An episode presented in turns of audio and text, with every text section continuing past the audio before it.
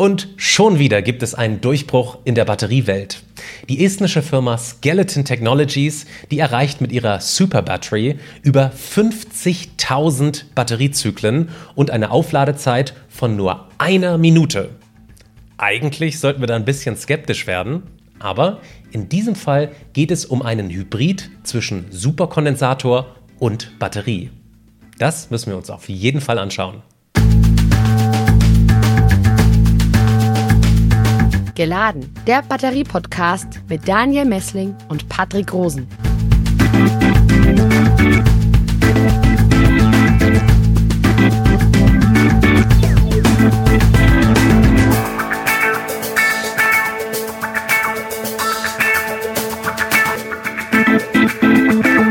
Willkommen bei Geladen, dein Batterie-Podcast für Elektromobilität, Energiewende und Batterieforschung. Grüß dich, Daniel.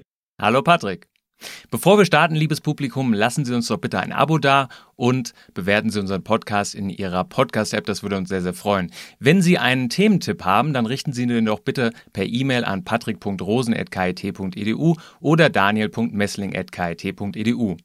So, kommen wir endlich zu den Gästen. Wir haben heute super Gäste hier in diesem Podcast. Einmal Dr. Sebastian Pohlmann und Dr. Simon Fleischmann. Herzlich willkommen. Hi. Hi. Ja, ich stelle Sie ganz kurz vor. Herr Pohlmann, Sie sind Vice President of Business Development beim estnischen Unternehmen Skeleton Technologies. Und Skeleton ist Entwickler und Hersteller von Energiespeichern für Transport, Netz- und Automobilanwendungen. Herr Fleischmann, Sie sind Forschungsgruppenleiter am Helmholtz-Institut hier in Ulm. Sie leiten die Forschungsgruppe Elektrochemische Grenzflächen im Nanoconfinement und beschäftigen sich als Grundlagenforscher mit neuartigen Elektronenmaterialien für elektrochemische Energiespeicher. So, die erste Frage geht auch an Sie, Herr Fleischmann. Ähm, wir, kennen super, wir kennen Kondensatoren natürlich alle aus der Schule, aber frischen Sie doch bitte nochmal unsere Erinnerung auf. Was ist denn das überhaupt? Also ein Kondensator, so wie wir den aus der Schule kennen, ist jetzt mal ganz grundlegend erstmal ein Gerät oder ein Bauteil, das Energie speichern kann. Der Aufbau von so einem Kondensator sieht so aus, dass wir zwei Elektroden haben, die elektrisch leitfähig sind und die sind von einer isolierenden Schicht getrennt. Ähm, ganz grundlegend, der, der, der Plattenkondensator, der, die einfachste Bauform, würde ich mal sagen, die wir auch aus der Schule kennen. Da haben wir zwei Metallplatten, die einfach parallel zueinander angeordnet sind und die sind getrennt von Luft, in, der, in dem Fall das isolierende Medium, das Dielektrikum. Ähm, wie funktioniert jetzt dieser Plattenkondensator? Also wenn wir eine Spannung anlegen, dann werden Elektronen von der einen zur anderen ähm, Platte quasi transferiert. Eine Platte lädt sich negativ auf, die andere positiv entsprechend. Wir trennen also Ladung zwischen den beiden Platten. Dadurch entsteht ein elektrisches Feld und ähm, Energie wird darin gespeichert. Ähm, wenn ich jetzt einen Verbraucher anschließe, ähm, werden die Elektronen wieder in die entgegengesetzte Richtung fließen und mein Kondensator entlädt. Ähm, Interessant dazu vielleicht noch zu sagen ist, ähm, dass in diesem Fall vom Plattenkondensator, je größer die Oberfläche meiner Platten sind, desto höher ist auch die elektrische Kapazität von dem Kondensator. Und umgekehrt, je näher die Platten auch zusammen sind, desto höher ist auch die elektrische Kapazität. Mhm. Also wir nehmen mit, ein Kondensator ist sozusagen über die Ladungstrennung auch ein Speichermedium. Jetzt versuchen wir so ein bisschen als Batterie-Podcast mal die Parallele zu der Batterie ähm, sozusagen aufzuwerfen. Ähm, wenn wir jetzt die Leistungsdichte und Energiedichte vergleichen mit den Batterien, über die wir hier im Podcast häufig reden, was lässt sich da feststellen? Wir, wir haben natürlich direkt schon Parallele zur Batterie entdeckt. Wir haben nämlich zwei Elektroden. Ähm, ähm, der Energiespeichermechanismus ist nun aber der Unterschied. Ähm, und dadurch, also für den Konsumenten natürlich entscheidend sind diese ähm, Kenndaten, Leistungs- und Energiedichte. Ähm, in der Batterie haben wir eine hohe Energiedichte, aber dafür vergleichsweise eine geringe Leistung. Also wir brauchen lange zum Laden und Entladen äh, vergleichsweise. Im Kondensator ist es genau umgekehrt. Also hier ist die Energie, die wir speichern können, sehr gering. Allerdings geschieht das Ganze extrem schnell. Also da sprechen wir von weniger als einer Sekunde. Ähm, warum ist das Ganze so? Das hängt mit dem Energiespeichermechanismus zusammen, wie ich schon sagte.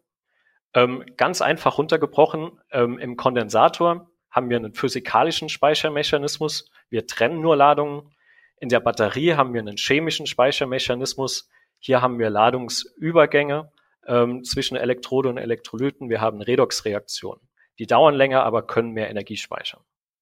Kommen wir mal zu den Begrifflichkeiten. Ähm, da gibt es Unterschiede von Kondensatoren über Superkondensatoren und sogar Ultrakondensatoren. Können Sie das nochmal erklären, Herr Dr. Fleischmann? Was ist da der Unterschied? Wir gehen mal wieder aus von unserem Plattenkondensator. Das ist der normale Kondensator. Hier haben wir das elektrische Feld zwischen den beiden Elektroden.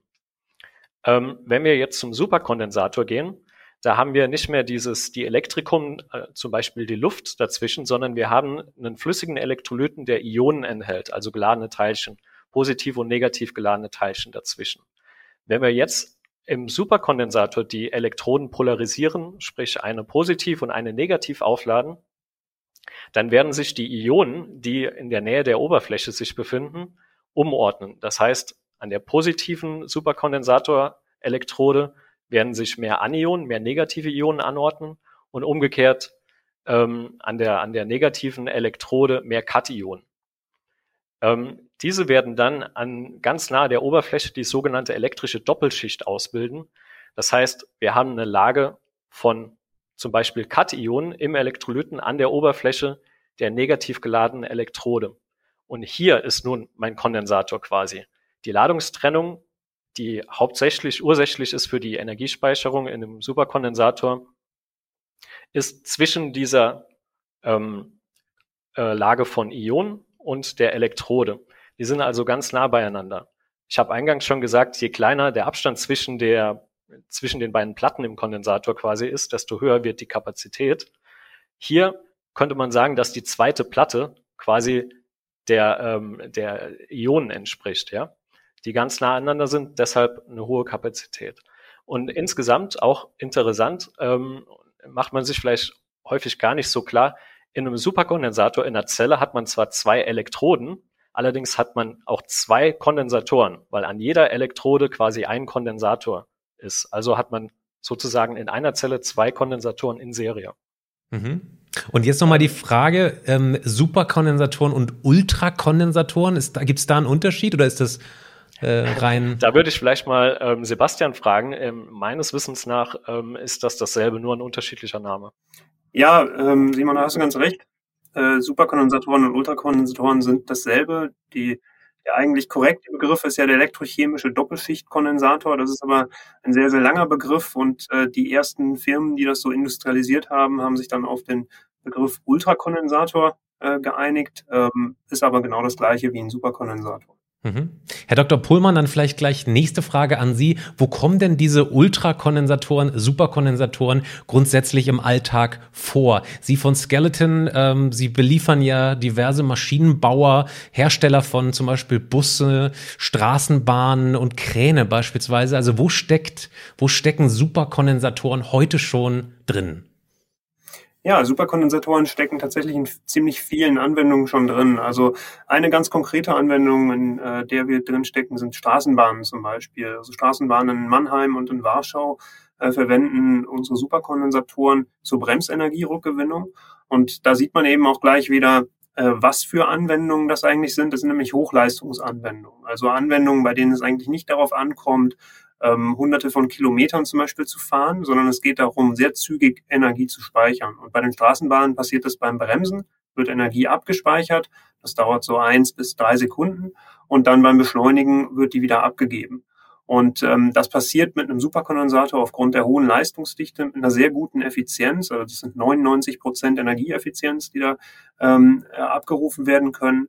Und ähm, die, diese Gesamtanwendung über die Lebensdauer der Straßenbahn führt dann eben dazu, dass sie ungefähr 30 Prozent weniger Energie verbraucht.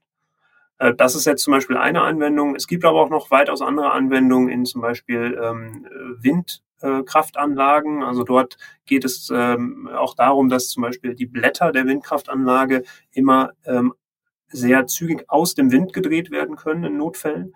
Und ähm, da gibt es zwar hydraulische Systeme, aber eben auch elektrische Systeme. Und Superkondensatoren können da eben sehr schnell diese ähm, Leistung bereitstellen. Das ist auch eine Anwendung.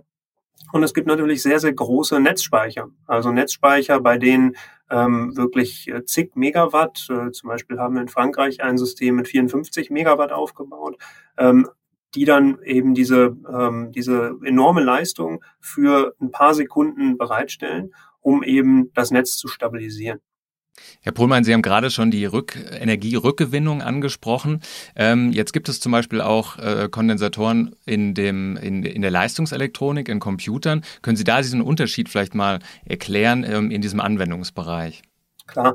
Also ähm, die Kondensatoren in der Leistungselektronik und im Computer, das sind normalerweise Kondensatoren, Filterkondensatoren eigentlich. Also die werden dann dafür äh, äh, verwendet, um eben das, äh, den, den Stromkreis äh, sozusagen zu stabilisieren auf diesem, ähm, auf dieser Elektronik.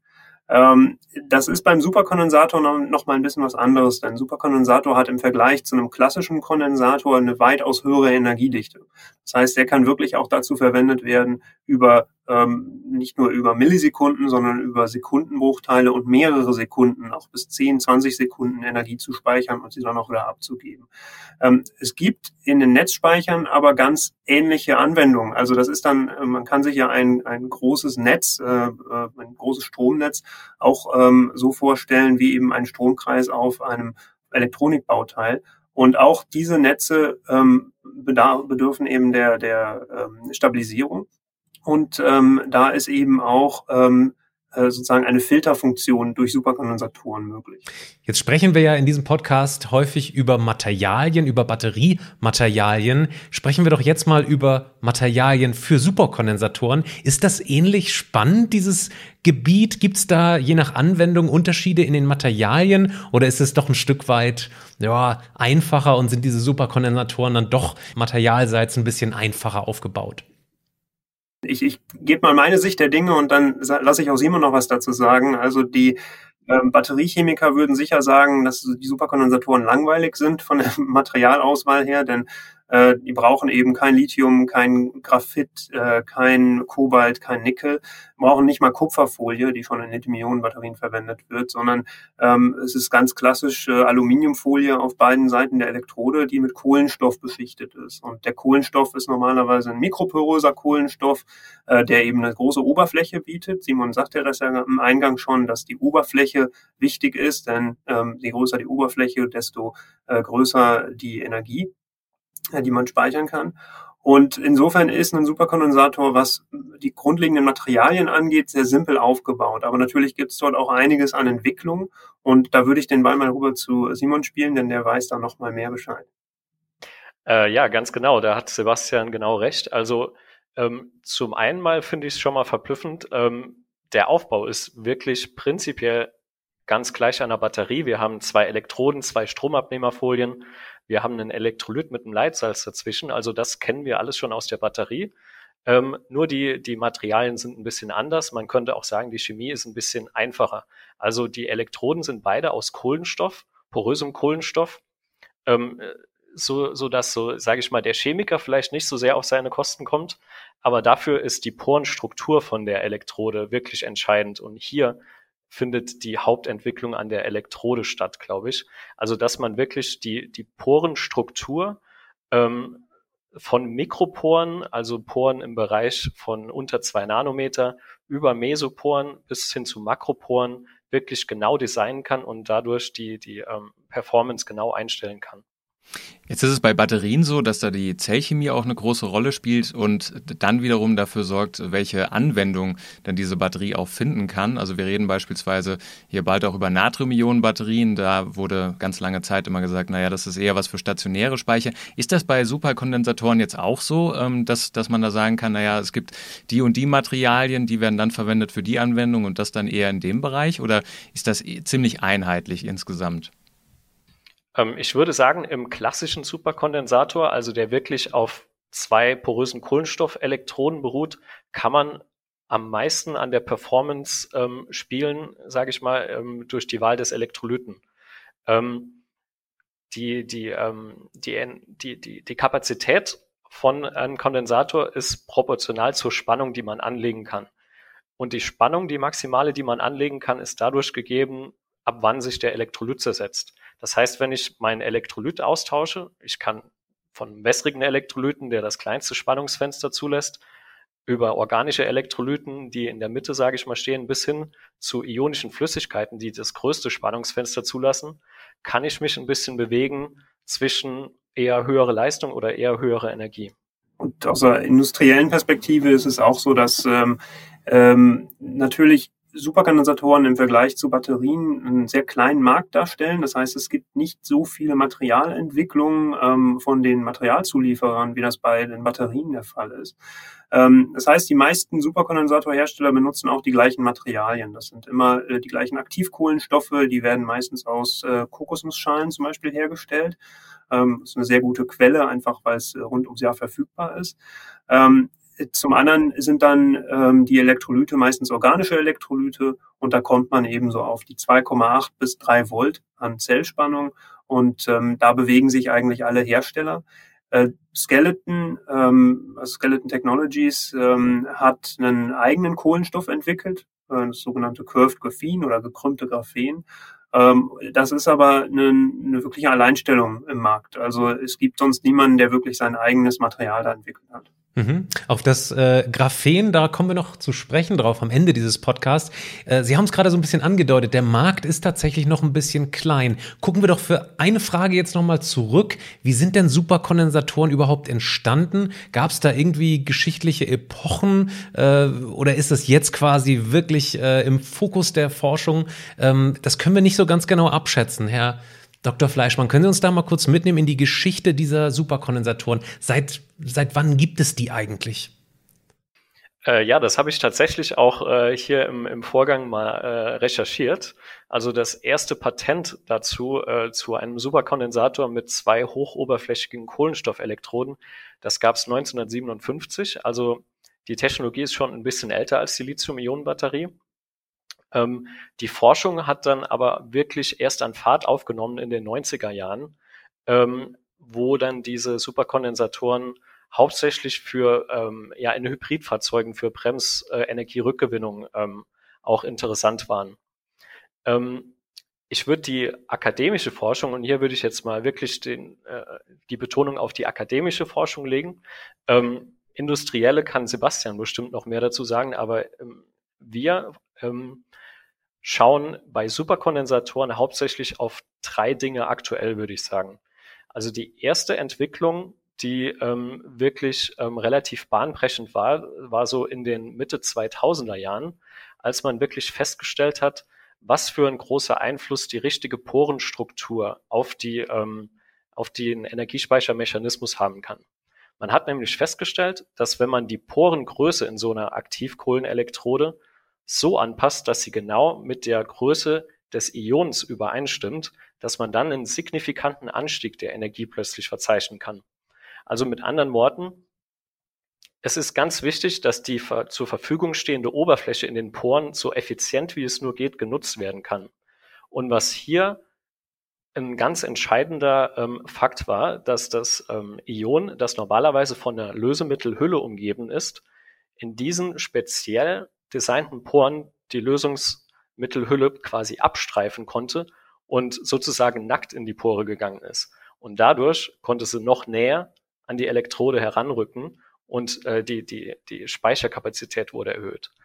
Ähm, also mit anderen Worten, Porengeometrie, Optimierung sehr wichtig auf Elektrodenseite. Der zweite Schritt ist die Optimierung des Elektrolyten. Ähm, Sebastian hat gerade vorhin schon gesagt, in der Industrie kommen meist organische Elektrolyte zum Einsatz. Ähm, es wird allerdings in der akademischen Forschung auch sehr viel drauf geschaut, was für ähm, alternative Elektrolyte man einsetzen kann. Da gibt's viele auf Wasserbasis, die dann zum Beispiel auch noch manchmal ähm, verschiedene äh, redoxaktive äh, Moleküle enthalten, wobei man dann schon wieder vom klassischen Superkondensator eigentlich weggehen ähm, es gibt ionische Flüssigkeiten, die gar kein Lösemittel enthalten, sondern nur Kationen und Anionen enthalten, dadurch ein großes, sehr großes Spannungsfenster ähm, aushalten quasi. Ähm, allerdings ist die Mobilität der Ionen dann ein bisschen beeinträchtigt. Ähm, also Themenkomplex Elektrolyte, zweites großes Feld. Und das dritte große Feld, und da kommen wir bestimmt auch noch drauf zu sprechen, ist dann weg von der Materialseite, sondern mehr zum Zelldesign. Also Zelldesign in dem Sinne, welche Materialien, welche Elektroden, welche Elektrolyte kombiniere ich jetzt miteinander? Weil das wird dann auch einen großen äh, Einfluss haben auf die Performance. Ähm, da gibt es jetzt auch äh, viele Konzepte, die äh, mit hybriden Zellkonzepten sich auseinandersetzen. Hybrid in dem Sinne, dass eine Elektrode in der Zelle klassisch Superkondensator ist, die andere Elektrode dann beispielsweise eine klassische Batterieelektrode ist. Und die resultierende Zelle ähm, hat dann wiederum ähm, ja, neuartige Energiespeichereigenschaften. Mhm. Jetzt müssen wir ein bisschen aufpassen, dass die äh, Termini hier sozusagen stimmen. Die nächste Frage an Sie, Herr Dr. Fleischmann, wäre gewesen, dass Sie sich ja ganz konkret in der Forschung beschäftigen mit hybriden Formen zwischen Batterien und Superkondensatoren. Sind das diese hybriden Formen oder Hybridkondensatoren, von denen Sie sprechen, oder ist das nochmal was anderes? Genau, also da muss man wirklich ähm, äh, ein bisschen aufpassen mit den, mit den Termina. Ähm, der Punkt ist nämlich genau, dass ähm, man kann von einer hybriden Zelle sprechen. Ähm, dann ist aber nicht das Material selber hybrid, sondern die, die Materialien selber sind ähm, klassisch das eine oder klassisch das andere. Ähm, woran wir in meiner Gruppe hauptsächlich forschen, sind allerdings materialseitig bereits ähm, ähm, Elektroden, die ähm, Eigenschaften sowohl von der elektrischen Doppelschicht als Mechanismus als auch von der Redoxreaktion als Mechanismus aufweisen können. Also ähm, wichtiger Punkt, ähm, dass man da eine klare Unterscheidung treffen muss. Vielleicht auch noch äh, von meiner Seite zu dem Thema äh, des, des ähm, ja, was sich so getan hat in der Historie der Superkondensatoren. Ähm, äh, die Superkondensatoren wurden, ja, wie schon gesagt, ähm, in den späten 90ern, Anfang der 2000er dann industrialisiert und, und äh, kamen dann wirklich auf den Markt. Das war hauptsächlich die Firma Maxwell Technologies, die das damals auf den Markt gebracht hat. Und es ist ganz interessant, ähm, sich mal anzuschauen, ähm, wie sich die ähm, Leistungsdaten dieser Zellen entwickelt hat. Denn die Materialien, haben sich eigentlich gar nicht so weiterentwickelt in dem Sinn, was die Industrie wirklich verwendet. Die Industrie verwendet eigentlich seit Anfang der 2000er den gleichen Kohlenstoff. Da gab es leichte Anpassungen, äh, verwendet das gleiche Elektrolytlösungsmittel, Acetonitril. Ähm, da gab es also auch keine Anpassung und ähm, verwendet eben auch eigentlich die gleichen äh, Separatoren und Elektrodenkonzepte. Trotzdem ist die Energiedichte beständig angestiegen. Also äh, wir sind von 2,5 Volt Zellspannung in den frühen 2000ern auf 3 Volt Zellspannung heute gekommen und bei den Kapazitäten von so knapp 2500 Farad in einer großen Standardzelle, ähm, die ist ungefähr so groß wie eine Cola-Dose, auf äh, über 3000, 3400 Farad heutzutage. Und das aber ohne dass großartig neue Materialentwicklungen, also Quantensprünge wirklich dort eingebunden wurden, sondern nur dadurch, dass Zelldesign angepasst wurde. Es ist auch ganz wichtig, dass ähm, äh, eben im Zelldesign, also diesen eigentlich langweiligen Themen für äh, Elektrochemiker, äh, noch eine Menge Potenzial immer steckt. Herr Fleischmann, ähm, seit der Vorstellung von Ihnen, da fragen sich wahrscheinlich einige Hörerinnen und Hörer, was ist denn eigentlich Nano-Confinement? Können Sie das mal bitte erklären und auch so in, im Kontext Ihrer eigenen Forschung vielleicht setzen? Also Nano-Confinement ist ähm, eher so ein interessanter Begriff, äh, für den ich leider noch keine gute deutsche Übersetzung gefunden habe. Ähm, um das äh, mal ein bisschen mit mehreren Worten zu erklären, was das bedeutet. Confinement bedeutet so etwas äh, wie die räumliche oder geometrische Beengung und gemeint ist da die Beengung, die ein Ion oder ein Elektrolyt in, innerhalb einer Elektrode erfährt. Ähm, und größenordnungstechnisch sprechen wir da wirklich so um einen Nanometer. Ähm, wir haben ja jetzt gerade schon viel über Poren und poröse ähm, Elektroden gesprochen.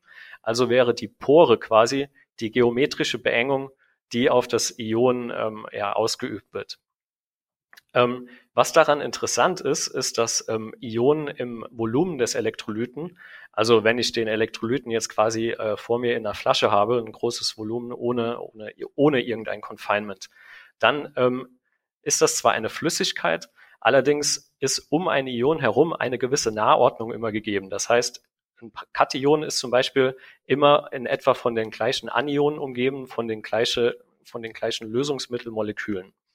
Ähm, diese Lokalordnung wird jetzt allerdings im Confinement sozusagen aufgelöst, weil die ähm, geometrischen Beengungen eben verhindern, dass meine typischen nächsten Nachbarn da sind. Und äh, dadurch ändern sich wirklich äh, ganz entscheidend die Eigenschaften auch. Ähm, wir haben jetzt viel schon davon in den äh, Poren der Aktivkohle gesprochen.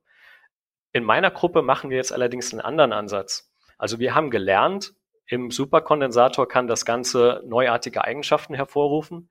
Allerdings sind wir jetzt hingegangen und haben überlegt, da können wir das Ganze auch von klassischen Batteriematerialien ausgehend machen. Also, dass wir quasi in der Batterieelektrode ein gewisses Nano-Confinement einstellen, um dadurch neue Eigenschaften in Batterien hervorzurufen.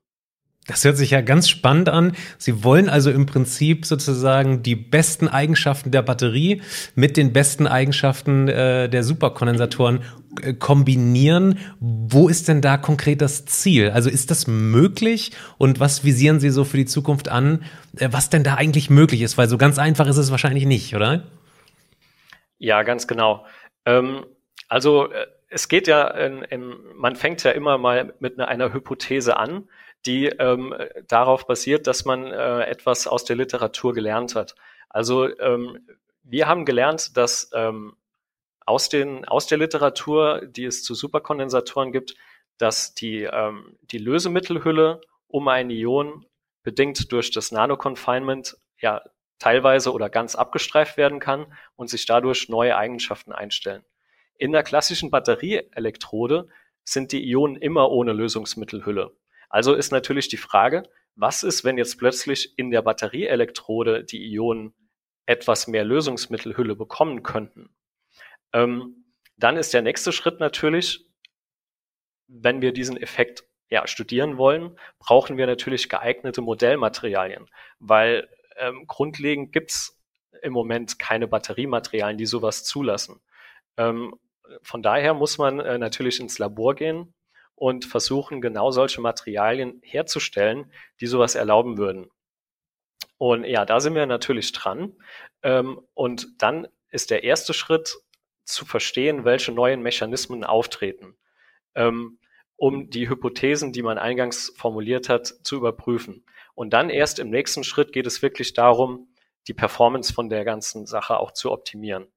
Ähm, und ja, wie unser Ansatz dafür ist, wirklich ausgehend von Standardmaterialien, die in Batterien schon angewendet werden, wirklich die Kristallstruktur dahingehend zu verändern, dass ähm, äh, quasi mehr Platz für das Ion plus möglicherweise Lösungsmittel vorhanden ist. Herr Pohlmann, äh, wenn wir jetzt nochmal Superkondensatoren und Batterien gegenüberstellen, wir haben da vorhin noch nicht über die Lebensdauer und Sicherheit gesprochen. Können Sie das bitte, diese beiden Aspekte nochmal beleuchten, jetzt speziell im Vergleich? Klar, das ist äh, ein sehr wichtiger Aspekt, denn Superkondensatoren haben aufgrund dieses physikalischen Speicherprozesses, der sehr reversibel ist, eine sehr, sehr lange Lebensdauer. Ähm, Superkondensatoren können locker eine Million Mal G- und entladen werden, bevor ähm, das Ende des Lebens erreichen. Das ist ähm, auch in Abhängigkeit der Temperatur und der Umgebung ähm, auch durchaus möglich, zwei, drei Millionen Mal Superkondensatoren zu laden und entladen. Ähm, das ist natürlich ein großer Vorteil. Man muss sich aber auch ähm, vor Augen halten, dass in den Anwendungen von Superkondensatoren natürlich mehr Zyklen auftreten, weil diese Zyklen sowieso sehr kurz sind. Also ich nehme die Straßenbahn wieder als Beispiel. Die Straßenbahn bremst pro Tag wahrscheinlich um die 100, 200 Mal. Das heißt, man hat so pro Tag 100, 200 Zyklen. Das ist mit einer Batterie äh, vielleicht für fünf Tage machbar. Mit einem Superkondensator ist es eben ähm, die gesamte Lebensdauer machbar. Die Sicherheit ist ein anderes großes Thema. Ähm, Lithium-Ionen-Batterien haben ja das Problem, dass sie schon sehr viel elektrochemische Energie einfach enthalten, äh, gleichzeitig aber auch Materialien verwenden, die eben sehr volatil sein können, wie Lithium, also Lithium, was sich unter bestimmten äh, Bedingungen ja metallisch auf der Anode abscheiden kann, führt äh, zu Sicherheitsbedenken, weil dieses metallische Lithium dann eben sehr reaktiv ist. Ähm, und zum anderen gibt es eben diese Kathodenmaterialien, gerade Nickel- und kobalthaltige Kathodenmaterialien, ähm, die dann bei ähm, hohen Temperaturen auch wieder Sauerstoff ausgasen, der dann wiederum weiter reagieren kann, die Temperaturen weiter ansteigen lässt und ähm, dann den sogenannten Thermal Runaway, also die, das thermische Entgleisen, nenne ich es mal, ähm, äh, beschleunigt. Das heißt, Lithium-Ionen-Batterien können in einen Zustand kommen, wo sie, äh, man eigentlich nicht mehr aufhalten kann, dass sie anfangen zu brennen. Superkondensatoren haben all diese Materialien nicht, haben dementsprechend auch diese Probleme nicht. Äh, wir haben das auch getestet, nicht nur wir, natürlich alle Superkondensatorhersteller haben solche Videos auch online, wo man mal zeigen kann, was passiert, wenn man einen Superkondensator überhitzt, wenn man ihn überlädt, wenn man einen Nagel durchsticht. Und es passiert, ähm, gesagt, nichts. Also ähm, natürlich ist die Zelle dann meistens kaputt, aber es gibt kein Feuer und keine Explosion. Und das ist ein Riesenvorteil, gerade in Anwendungen, ähm, wie ähm, der Intralogistik, also wo es um Warenhäuser, Lagerhäuser geht, ähm, wo äh, Feuerrisiko immer ein großes Thema ist, aber auch in Anwendungen in Minen zum Beispiel, wo die Sicherheit immer ganz vorne steht. Trotzdem äh, sprechen wir tatsächlich auch äh, von einer deutlich höheren Leistung gegenüber Batterien. Vielleicht nochmal ähm, zu der Lebensdauer von Superkondensatoren. Da habe ich mich ein bisschen gewundert. Die gelten ja als deutlich langlebiger. Ich kann mich erinnern, dass ich äh, in den 90ern, ähm, was die Leistungselektronik angeht, zum Beispiel ein Fernseher, hieß es damals, bei mir weiß ich noch genau, ah, Kondensator kaputt, kannst das ganze Gerät wegschmeißen. Ähm, wie kommt es denn jetzt, dass äh, Superkondensatoren offenbar deutlich weniger anfällig sind als diese kleinen Einheiten in der Leistungselektronik? Oder kommt mir das nur so vor, dass vielleicht eine unter Tausenden kaputt geht und das dazu führt, dass das Gerät kaputt ist, aber der einzelne, der einzelne Bausatz letzten Endes auch deutlich äh, ja, beständiger ist als eine Batterie? Ja, das ist natürlich ein, ein heikles Thema mit den, äh, mit den Kondensatoren in der Elektronik, weil das ja auch häufig dann in diese geplante Obsoleszenz das Thema mit reingeht. Aber äh, nur mal um äh, von, von Grundlagen her ähm, darzustellen, wie ein Kondensator altert. Ähm, ein Kondensator altert anders als eine Batterie und das ist sowohl beim Superkondensator als auch beim klassischen Kondensator so, dass Kondensatoren darüber altern, wie warm sie sind und je wärmer sie sind, desto schneller altern sie und bei welcher Spannung sie gehalten werden. Das heißt, das Zyklisieren bringt sogar was, was äh, die Lebensdauer angeht, denn die Spannung, die mittlere Spannung wird ja abgesenkt, denn man entlädt ja immer mal wieder. Ähm, das heißt eben auch, dass Superkondensatoren und Kondensatoren jetzt keine, ähm, keine ewigen Energiespeicher sind, sondern wenn man die eben in einem geladenen Zustand bei hohen Temperaturen in der Anwendung lässt, dann gehen die eben auch kaputt. Ähm, das hat damit zu tun, da kann Simon wahrscheinlich gleich noch ein bisschen mehr zu sagen, ähm, dass die äh, bei Superkondensatoren, dass die Elektrolyte, die ja eigentlich theoretisch stabil sind bei den, äh, bei den jeweiligen Spannungen, dass die mit Fehlstellen auf den Elektroden reagieren können und dann eben langsam, beziehungsweise bei höheren Temperaturen schneller, ähm, sich auch zersetzen. Ja, ganz genau. Ähm, prinzipiell ähm, ist es so, dass ähm, ja in der Batterie, wir kennen ähm, die, die ähm, Bildung der, der SEI, der Solid Electrolyte Interface, die dadurch zustande kommt, dass sich der, der Elektrolyt quasi gewollt zersetzt und eine ähm, ja, Lage auf der Elektrode, eine isolierende Lage auf der Elektrode ähm, bildet, die dann die weitere Zersetzung verhindert. Ähm, Im Superkondensator ist das überhaupt nicht vorgesehen. Ähm, hier soll sich der Elektrolyt überhaupt nicht zersetzen. Und ähm, in der Praxis tut er das allerdings ähm, zu äh, geringen Anteilen.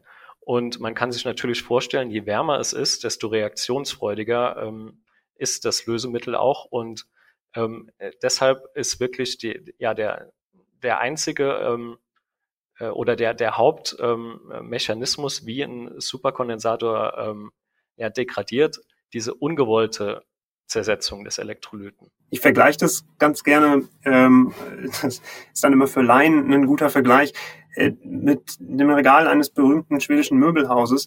Äh, eine Batterie wäre, äh, altert eben so wie dieses Regal, wenn man es ähm, ein paar hundert Mal auseinanderbaut und wieder zusammenbaut. Und jeder, der in seiner Studentenzeit schon mal umgezogen ist, weiß, dass das Regal das nicht lange mitmacht.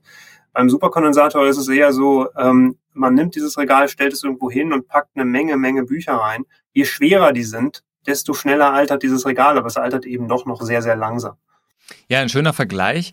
Ähm, Herr Pohlmann, Sie von Skeleton haben ja jüngst eine Super Battery vorgestellt. Diese scheint so eine innovative Technologie zwischen Batterie und Superkondensator zu sein. Das hört sich ja schon so ein bisschen so an wie die Forschung, die auch Herr Fleischmann macht. Ähm, haben Sie das da schon umgesetzt im Prinzip, was Herr Fleischmann äh, im Labor versucht? Also ich würde sagen, das haben wir sicherlich noch nicht umgesetzt. Äh, soweit ich die Forschung von Herrn Fleischmann kenne, ist da noch weitaus mehr Potenzial. Ähm, aber es geht in diese Richtung. Also ähm, zum einen erstmal, was das Potenzial dahinter ist und warum man überhaupt an sowas forscht. Man könnte ja sagen, es gibt Superkondensatoren, es gibt Batterien, warum brauchen wir noch irgendwas dazwischen? Es ist so, dass Superkondensatoren in ähm, kommerziellen Anwendungen, das kann man sich dann eigentlich ausrechnen, ähm, Sinn ergeben, bis so 30, vielleicht 40, 50, 60 Sekunden Energiepulse abzudecken oder Leistungspulse abzudecken. Ähm, die Lithium-Ionen-Batterien sind gut äh, darin, Leistungspulse abzudecken, die vielleicht so ab 10, 15 Minuten losgehen. Das heißt, es besteht momentan im Markt eine Lücke ähm, von so einer Minute bis knapp 10 Minuten, vielleicht 15 Minuten, wo es keine gute Lösung gibt. Also Lithium-Ionen-Batterien kann man da zwar verwenden, die werden dann aber weitaus größer, als sie eigentlich sein müssten, werden eben auch teuer. Und Superkondensatoren kann man verwenden, die werden aber eben auch weitaus größer, als sie von der Leistung her eigentlich sein müssten, sind dann eben auch teuer. Und ähm, deswegen haben wir uns entschlossen, diese Super Battery zu entwickeln. Und was wir dort machen, ist eben, wir nehmen, ähm, also nehmen eigentlich Batteriematerialien und äh, verwenden die zusammen mit unserem, äh, mit unserem eigenen Kohlenstoffmaterial, dem gekrümmten Graphen, und kriegen damit eben eine sehr hohe Leitfähigkeit in der Elektrode hin. Ähm, wir haben noch ein paar andere Tricks in der, in der Zellchemie, die wir jetzt nicht verraten, aber ähm, äh, letztendlich bekommen wir es hin, ähm, eine sehr eine Batterie mit einer sehr hohen Leistung zu bauen. Also es ist eine Batterie, die auch Lithium-Ionen immer noch zwischen den beiden Elektroden hin und her schiebt. Sie hat eine Anode, sie hat eine Kathode, also prinzipiell kein Superkondensator mehr, äh, nimmt aber vom Superkondensator eben viele der Vorteile mit, wie äh, eine lange Lebensdauer, wir haben da eben 50.000 Zyklen und ähm, auch eine sehr hohe Sicherheit. Also die gleichen, ähm, äh, die gleichen Tests, die man mit dem Superkondensator machen kann, kann man mit der Super Battery machen und da kommt auch das Gleiche raus. Also wieder keine Explosion, kein Feuer. Können Sie trotzdem schon verraten, welche Leistungs- und Energiedaten dahinter stehen? Also wie viel Energie kann man speichern in dieser Super Battery? Klar, das ist ungefähr zehnmal mehr als in einem äh, gängigen Superkondensator heute. Das sind ähm, also knapp, ähm, sind knapp äh, 65 Wattstunden pro Kilogramm, die da gespeichert werden können, oder um die 125 Wattstunden pro Liter. Und äh, dann habe ich ja gerade eben schon gesagt, kann in knapp einer Minute geladen werden. Das heißt, die Leistung ist dann eben auch sehr hoch. Ähm, Leistung ist dann eben äh, Spitzenleistung so bei knapp äh, 10 Kilowatt pro Kilogramm. Da fragen wir uns natürlich sofort, welche Anwendung steht dahinter? Wo kommen wir uns das vorstellen? Wahrscheinlich Straßenbahn, oder? Äh, ja, tatsächlich Schiene auch, aber dann gar nicht mehr Straßenbahn. Denn es gibt ja auch noch äh, weitaus größere Schienenfahrzeuge, ähm, Züge, die eben, wenn die bremsen, dann dauert das nicht nur ein paar Sekunden, sondern dauert es meistens 30, 40 Sekunden oder bis paar Minuten. Das heißt, dort wird mehr Energie benötigt zur Bremsenergierückgewinnung. Es gibt aber auch noch eine Anwendung und das ähm, haben wir vor kurzem auch ähm, öffentlich gemacht, dass wir dort mit Shell zusammenarbeiten in einem Konsortium, einem Projektkonsortium, um große Minenfahrzeuge zu elektrifizieren. Also das sind diese Fahrzeuge, die so groß sind wie Häuser, wo ein, ein Reifen schon irgendwie so groß ist wie ein paar LKWs. Und ähm, die zu elektrifizieren ist extrem schwer, weil das Fahrzeuge sind, die anders als ein elektrisches Auto eben nicht 90 Prozent der Zeit stehen, sondern 99 Prozent ihrer Zeit arbeiten sollen. Das heißt, ähm, die sollen nicht lange irgendwo stehen und laden, sondern die sollen am besten so zügig wie möglich, während die in ihrem äh, Zyklus in der Mine fahren, geladen werden. Und ähm, dort kann eben diese Super Battery sehr gut eingesetzt werden, um diese Fahrzeuge innerhalb von zwei Minuten zu laden und dann können die für eine Stunde durch die Mine fahren und dann können sie wieder aufgeladen werden. Herr Fleischmann, wie beurteilen Sie diese Super Battery? Ähm, ja, ich glaube, wir haben jetzt ähm, ja auch viel über Applikationen gehört und das äh, verdeutlicht uns ja auch, dass es nicht den Energiespeicher, den besten gibt, weil es ist immer applikationsabhängig, ja. Ähm, überall, äh, wo auch immer der Energiespeicher zum Einsatz kommen soll, ähm, gibt es ja, sage ich mal, den Best Case, ähm, wie lange soll das äh, betrieben werden, wie lange Ladezeiten kann ich mir überlegen, äh, erlauben. Ähm, und von daher ist diese ähm, Super Battery, so wie sie Sebastian jetzt beschrieben hat, denke ich, ein gutes Puzzleteil, ähm, das äh, vielleicht so noch nicht vorhanden war, zwischen dem klassischen Superkondensator und zwischen der klassischen Lithium-Ionen-Batterie. Also mit Sicherheit ähm, etwas Sinnvolles. Und es finden sich ja anscheinend auch ähm, Applikationen dafür. Jetzt hört sich äh, 50.000 Zyklen erstmal viel an, wenn man sich in der Welt der Batterie bewegt. Äh, für einen Superkondensator wäre das wahrscheinlich gar nicht so viel. Deswegen die Frage an Sie, äh, Herr Dr. Fleischmann, nutzen diese Energiespeicher wie die Super Battery jetzt materialseits tatsächlich äh, weniger ab als die Batterien? Und ähm, macht das da Sinn oder kann es sein, dass die tatsächlich dann irgendwie schon nach kürzerer Zeit, ich meine 50.000 Zyklen, sagt jetzt nichts über die sozusagen die saisonale Lebensdauer, sondern wenn das schneller end- und, und beladen wird, dann kann das auch einfach äh, schneller kaputt gehen. Was, was denken Sie da über die Lebensdauer, wenn Sie auf das Material dieser Batterien schauen? Ja, dafür müsste ich auf das Material der, dieser Batterie schauen können, aber da gibt's ja, äh, glaube ich, von äh, Skeleton äh, noch ein paar, ähm, ja, äh, ich, ich kenne die äh, Zellchemie nicht genau, aber wir haben ja gerade gehört, dass in dieser Zelle auch äh, Lithium zwischen den Elektroden hin und her geht, also wir eine klassische Anode, Kathode und so weiter haben. Ähm, ich würde mal davon ausgehen, die Zellspannung ist wahrscheinlich nicht ganz so hoch. Wir werden nicht mit einem mit einer Graphitanode arbeiten. Ich weiß es nicht genau.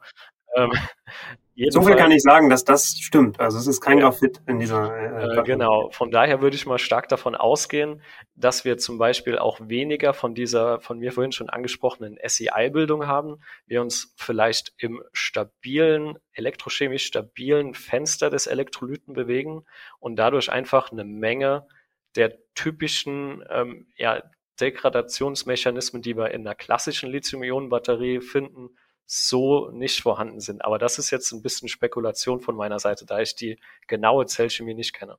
Dann kommen wir mal wieder zurück zum Superkondensator. Äh, wie ist es denn da mit dem Recycling? Das ist bei Batterien mittlerweile ein sehr, sehr großes Thema, was ähm, tatsächlich wirklich von Anfang an mitgedacht wird, bei Produktion auch schon. Wie ist das bei Superkondensatoren? Herr Fleischmann, vielleicht nochmal.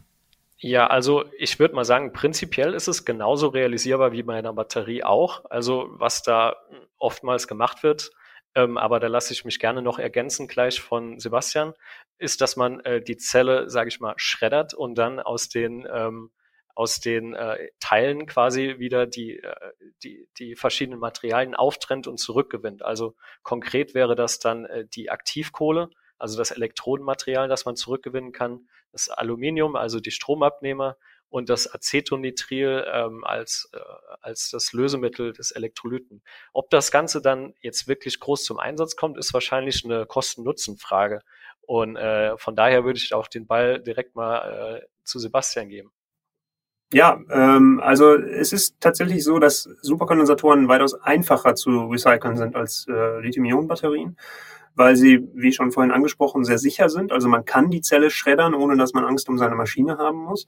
Das ist äh, Punkt Nummer eins. Punkt Nummer zwei ist, dass es einfach deutlich weniger Materialien darin gibt, die man auftrennen muss. Also bei einer Lithium-Ionen-Batterie, da wird ja heute viel recycelt und das Recycling-Endprodukt ist häufig das, was man Black Mass nennt, also schwarze Masse, was dann eine Mischung aus Anoden- und Kathodenmaterialien sind und die müssen aufwendig aufgetrennt werden. Ähm, beim Superkondensator ist es ja so, man hat Aluminiumfolie, man hat einen Papierseparator und man hat Kohlenstoff drin.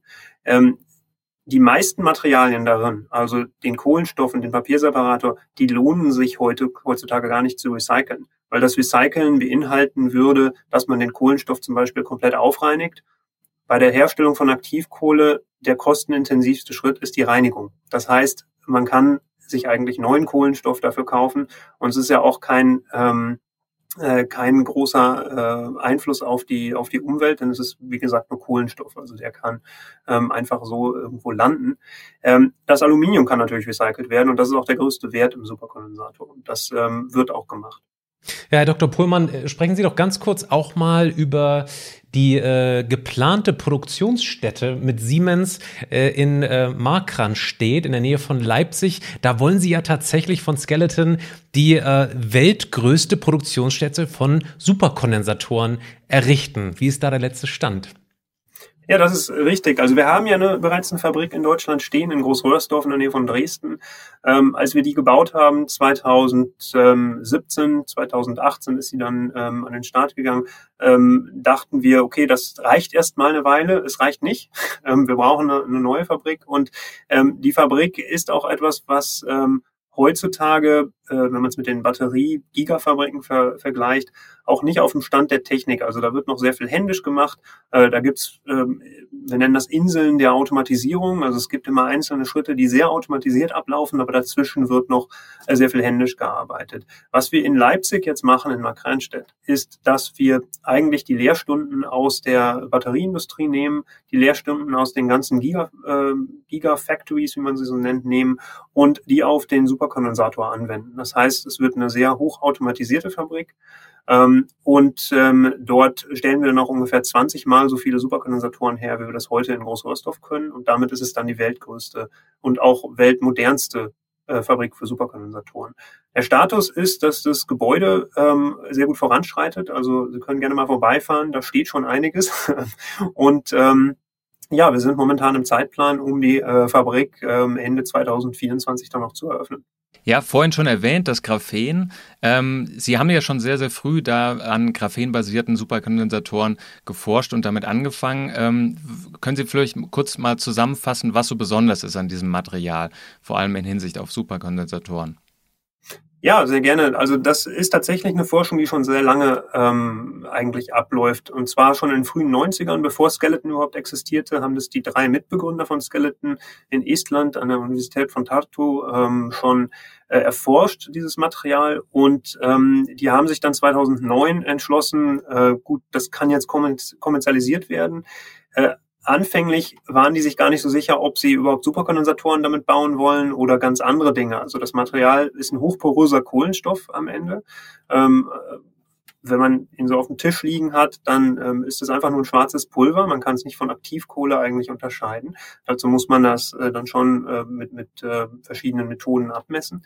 Ähm, das Material kann eben auch verwendet werden als ähm, Material für Gasabsorption oder für äh, Field Emission Displays und ähm, alle möglichen exotischen Anwendungen. Äh, der Superkondensator als Energiespeicher war dann eben einfach nur die Anwendung mit dem äh, größten Potenzial. Und ähm, was das Material so besonders macht, sind mehrere Dinge. Zum einen, das ist die Leitfähigkeit. Also das Material als Pulver ist ungefähr so leitfähig wie die gängigen Leitadditive in äh, Lithium-Ionen-Batterien. Das heißt, es ist ungefähr 10 bis 20 Mal äh, leitfähiger als eine klassische Aktivkohle. Und das macht natürlich die Elektrode dann ebenfalls sehr leitfähig und sehr leistungsvoll. Die äh, die zweite wichtige Sache über das Graphen ist einfach die spezifische Oberfläche. Simon oder Herr Fleischmann hat es ja vorhin schon gesagt, dass ähm, die Oberfläche bestimmt, wie hoch die ähm, Energiedichte ist am Ende beim Superkondensator. Und wir kriegen mit diesem Curved Graphene eben eine weitaus höhere Oberfläche pro Gramm hin. Und auch ähm, wir bekommen es ebenfalls hin, dass die Ionen deutlich näher an die Oberfläche äh, des, äh, des Kohlenstoffs kommen. Das heißt, ähm, die Kapazität von so einem Kondensator Infrarat steigt deutlich an. Ähm, wir kriegen in einer Standardzelle der Industrie, wo man heute so 3000, 3200 Farad hinbekommt, mit dem Curved Graphene 5000 Farad hin. Ja, Herr Dr. Fleischmann, nehmen Sie den Ball mal auf. Auch Ihre Kollegen hier am Helmholtz-Institut Ulm, die nichts mit Superkondensatoren am Hut haben, die haben ja durchaus dieses Material Graphen so im Blickfeld. Wie viele Ihrer Ihrer WissenschaftlerInnen in der Forschungsgruppe äh, sind denn da auch mit Graphen sozusagen am Werkeln? Also ich glaube, es ist sinnvoll, auf jeden Fall erstmal zu, zu sagen, was versteht man genau unter Graphen definitionsgemäß. Weil ähm, das, das Wort kommt sehr oft zum Einsatz, aber wo ist eigentlich der Ursprung, ja? Graphen, als Graphen bezeichnet man eigentlich den Baustein des Graphits. Also ein Graphit ist ja ein schichtweise aufgebautes Material und eine einzelne Schicht des Graphits ist quasi das Graphen. Das heißt, es ist eine atomar flache Lage mit, mit Hexagons, mit Sechsecken von Kohlenstoffatomen. Ähm, das Curved Graphen, wie der Name schon sagt, ist dann natürlich ähm, ähm, ja, äh, gebogen, sage ich mal, um auch eine gewisse Porenstruktur aufzuweisen, ist also nicht Graphen im ursprünglichen Sinne wahrscheinlich. Ähm, ja, genau. Und in der, in der ähm, Forschung hier bei uns am HIU ähm, setzen wir uns aber tatsächlich mit dem ursprünglichen äh, Sinn von Graphen um, also äh, auseinander, also der, der zweidimensionalen Lage. Ähm, warum interessiert uns dieses Material? Ich habe ja eingangs schon erwähnt, dass wir versuchen, klassische Batteriematerialien ähm, so zu beeinflussen, dass sie neuartige Eigenschaften aufweisen können. Und Graphit ist ja quasi, quasi das klassische Batteriematerial, weil es in so gut wie allen Lithium-Ionen-Batterie-Anoden zum Einsatz kommt.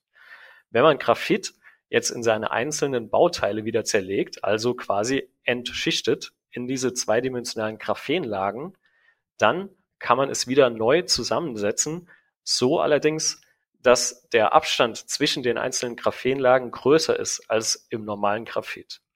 Dadurch ist, wir haben es schon vorhin ein paar Mal äh, erwähnt, das Wort, die Nano-Confinement-Umgebung äh, oder die räumliche Beengung, die Lithium-Ionen erfahren, wenn sie zwischen die Lagen interkalieren, ist dann verändert. Und uns interessiert dann natürlich, wie verändert sich äh, der elektrochemische ähm, Ladungsspeichermechanismus in Abhängigkeit von dieser räumlichen Beengung. Vielleicht auch noch zu dem äh, Curved Graphen, äh, das, also wenn ich erkläre, was ist Curved Graphen oder gekrümmtes Graphen, dann ist eigentlich die erste Antwort immer, es ist eine Be Beleidigung an jeden Physiker, denn Graphen ist niemals krumm, Graphen ist immer flach. Ähm, und äh, natürlich ist das so ein gewisser äh, Marketingname auch, aber es ist letztendlich so, dass äh, wenn man unser Material misst, dass man schon nachweisen kann, dass dort eben sehr viele Kohlenstoffatome in der Konfiguration von Graphen vorliegen, aber eben Fehlstellen dazu führen, dass sich das Ganze aufkrümmt und man eine Porenstruktur hat. Warum ist es auch wichtig für uns, ist, dass wenn man jetzt nur Graphen hätte, dann äh, was, was da häufig passiert, ist, dass diese Graphen 2D-Schichten sich wieder zusammenlegen und man diese Oberfläche überhaupt nicht mehr nutzen kann. Das heißt, wenn man eben eine, große Menge von diesen Graphen-Platelets, wie man sie nennt, ähm, zusammenbringt, um eine Elektrode zu beschichten, dann sieht man, oh, die Oberfläche ist plötzlich gar nicht mehr da. Und was wir mit dieser Krümmung eben verhindern, kann man sich vorstellen wie ein Blatt Papier, was man zusammenknüttelt, ist, dass diese ähm, Oberflächen sich nicht mehr gegenseitig blockieren können. Ja, was ich jetzt äh, aus Ihren Erläuterungen so mitnehme, ist, dass äh, in dem Feld der Superkondensatoren, aber auch der ähm, ja, Hybridlösung so sehr viel Potenzial und, und Dynamik drin ist. Jetzt, wenn wir uns aber mal das Marktvolumen anschauen, so jüngst, dann, dann lag das bei 800 Millionen US-Dollar. Im Vergleich dazu bei Batterien waren 100 Milliarden Euro. Ähm, Herr Pohlmann, wie ist das? Haben Sie da vielleicht aktuellere Zahlen oder warum ist das so, dieser riesige Unterschied?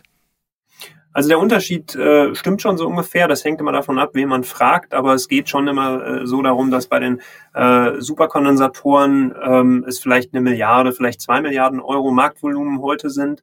Ähm, und so die Voraussage ist, dass es 2030 vielleicht so um die um die zehn vielleicht ergeben könnte. Ja, also da, es hängt, wieder gesagt, davon ab, wie, wie man fragt.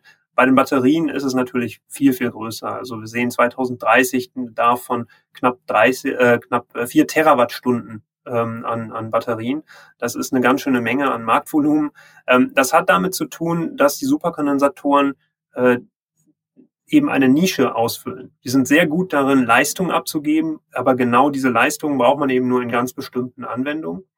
Und Lithium-Ionen-Batterien sind eben, äh, wenn es klassische Energiespeicherung angeht, eine viel, viel bessere Lösung. Also wenn es darum geht, für Stunden Energie zu speichern und die dann über Stunden wieder abzurufen, was eben ein Großteil des Marktes ist, ähm, dann ist eine Lithium-Ionen-Batterie definitiv die beste Lösung. Perfektes Schlusswort. Vielen, vielen Dank für Ihre Zeit und Ihre Expertise, Herr Dr. Pohlmann und Herr Dr. Fleischmann. Liebes Publikum, wenn Sie jetzt noch Fragen haben, dann mailen Sie uns gerne an daniel.messling.kit.edu oder an mich, patrick.rosen.kit.edu oder schreiben Sie uns über Twitter, dort at helmholtz-ulm oder clusterpolis. Bis zum nächsten Mal, machen Sie es gut, bis bald. Tschüss. Geladen, der Batterie-Podcast mit Daniel Messling und Patrick Rosen.